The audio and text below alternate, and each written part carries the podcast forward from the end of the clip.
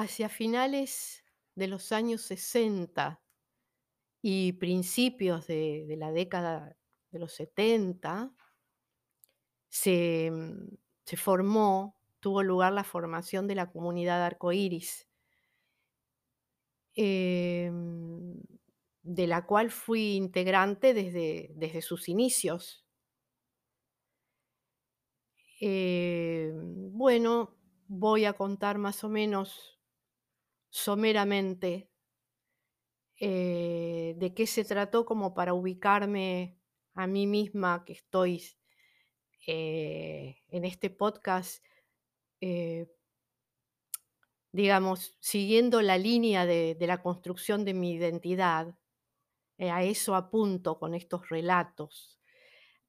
a ir analizando a través de mí misma, de mi propia vida eh mi propio camino hacia la construcción de la identidad. Y tratando de, mm, contextualizar lo más posible cada etapa y cada época, porque, por ejemplo, en este caso que estoy hablando de los a finales de los 60 y principios de los 70, es indudablemente el principio, los inicios del rock nacional con todas las bandas que no, voy a ponerme a enumerar, pero eh, que participaron de esta etapa en esta época, ¿no es cierto?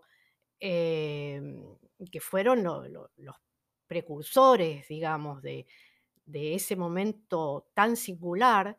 que tuvo lugar acá en América Latina. Porque, bueno, voy a hablar de la Argentina, que fue el movimiento que yo viví, que yo transité y que integré, porque al estar adentro de la comunidad, viví desde adentro, em, no solamente,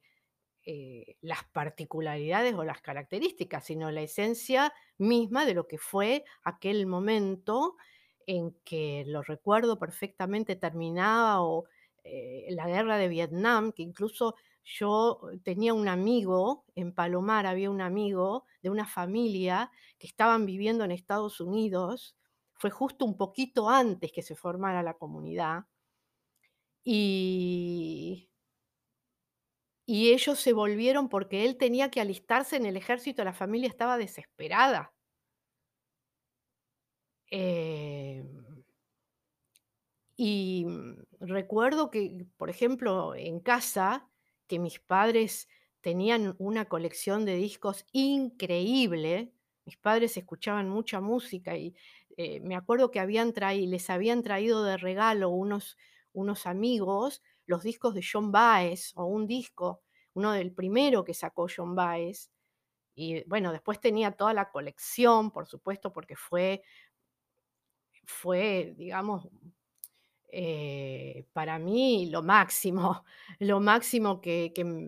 que en ese momento y luego a través de los años me eh, fue su ejemplo, su figura, su voz, su su repertorio, todo, su vida como a como activista, como como mujer, bueno. Eh, siempre para mí Joan Baez, desde muy niña, eh, significó mucho para mí. Fue una persona muy presente en mi vida, desde adentro presente en mi vida. Como también la música fue algo muy presente en mi vida, porque yo recuerdo que en mi casa, em, por ejemplo, eh, mi papá, que era médico, era muy amigo de Malosetti, el guitarrista de la familia, era médico de la familia Malosetti, y era muy amigo de mi papá, lo querían mucho a mi papá. Y venía, venían venía muchas veces, eh, tocaba la guitarra en mi casa, a la noche se armaban como pequeñas tertulias. Por eso yo de niña participaba mucho y por ahí venía algún otro músico con él, o otro día venía otro. Y, mm y yo me gustaba mucho cantar y aprendí a tocar la guitarra, porque ahí en en Palomar, en Ciudad Jardín, donde de donde éramos nosotros, donde vivíamos, eh, había una, eh, una institución que se había formado que era Teatro Carpa, Teatro Carpa El Palomar, em, que era una institución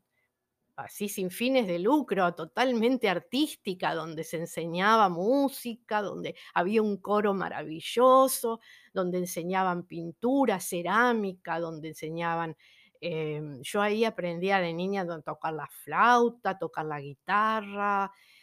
Em, iba siempre a ver los como yo era chica no podía estar en el coro, eh, no me dejaban entrar al coro, pero, eh, yo, mm, escuchaba los ensayos de los grandes de del coro y me encantaba, o sea que, em, me gustaba el folclore y yo ya cantaba bastante en mi casa, eh, así que bueno, mi vida también, eh, eh, ya de niña estaba impregnada de esa cuestión musical.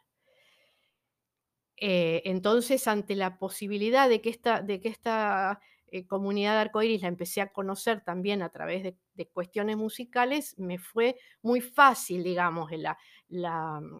la adaptación, digamos, del día a día.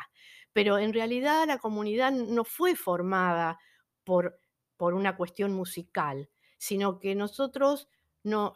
nos formamos en base a querer seguir una filosofía de vida, la que habíamos perseguido, eh, la que queríamos tener en ese momento, que todos los que en ese momento quisimos integrar o pudimos integrar la comunidad, que ah, no sé,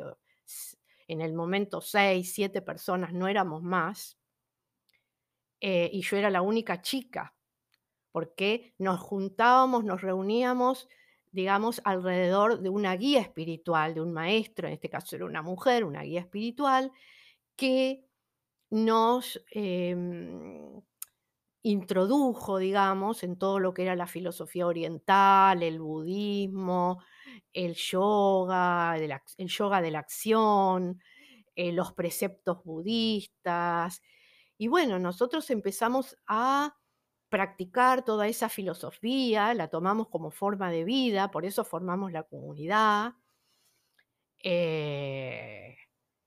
y bueno, la música fue algo más que se incorporó ahí, porque dio la casualidad de que tres integrantes del grupo Arcoiris eh,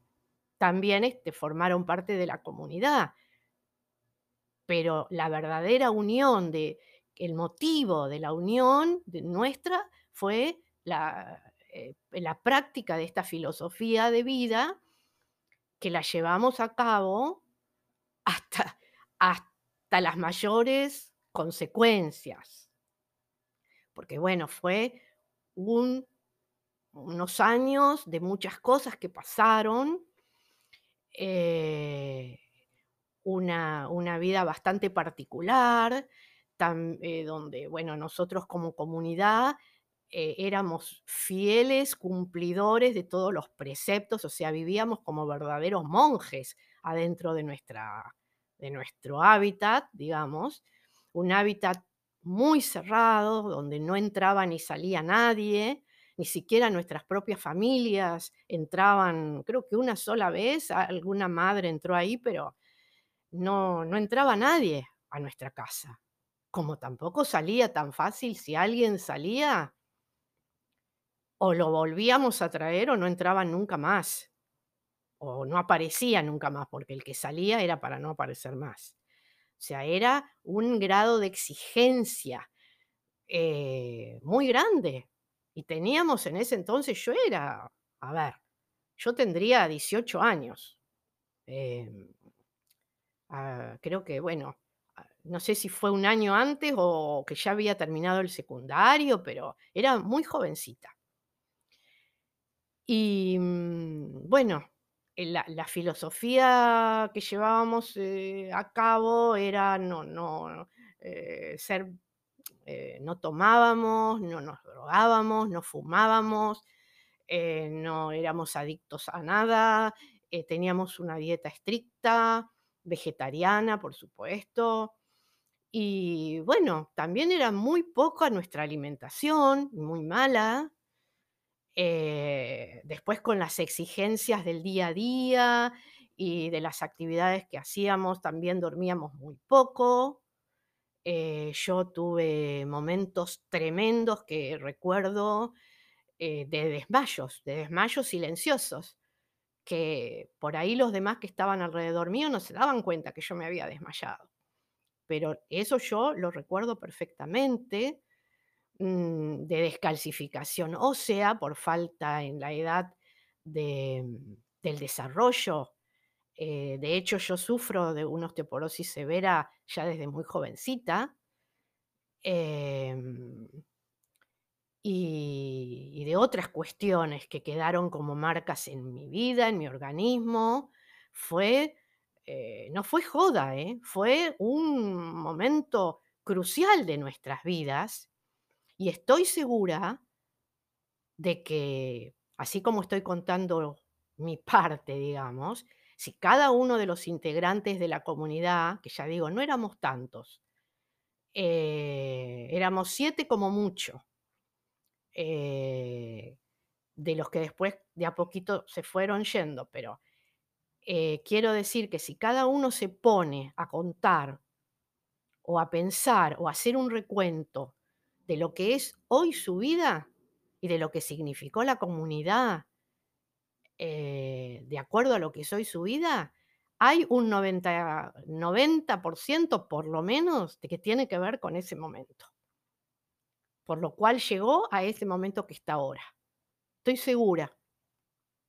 que nos ha, a todos, nos ha marcado de una u otra manera porque fue muy fuerte y fue muy definitoria de nuestras vidas. Incluso todo lo que yo aprendí en relación con, la, con esa filosofía hindú y con el yoga de la acción y con los preceptos y todo eso, lo practiqué. No es que lo, lo leí o, o, repetí frases, no, lo practiqué. Entonces, em, en momentos a veces cruciales de mi vida,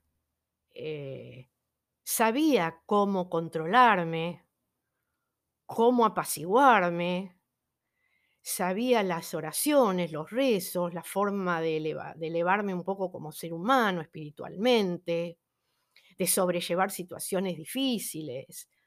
O sea, también me sirvió y me sirve para, para mi vida, para decir, bueno, yo experimenté esto también.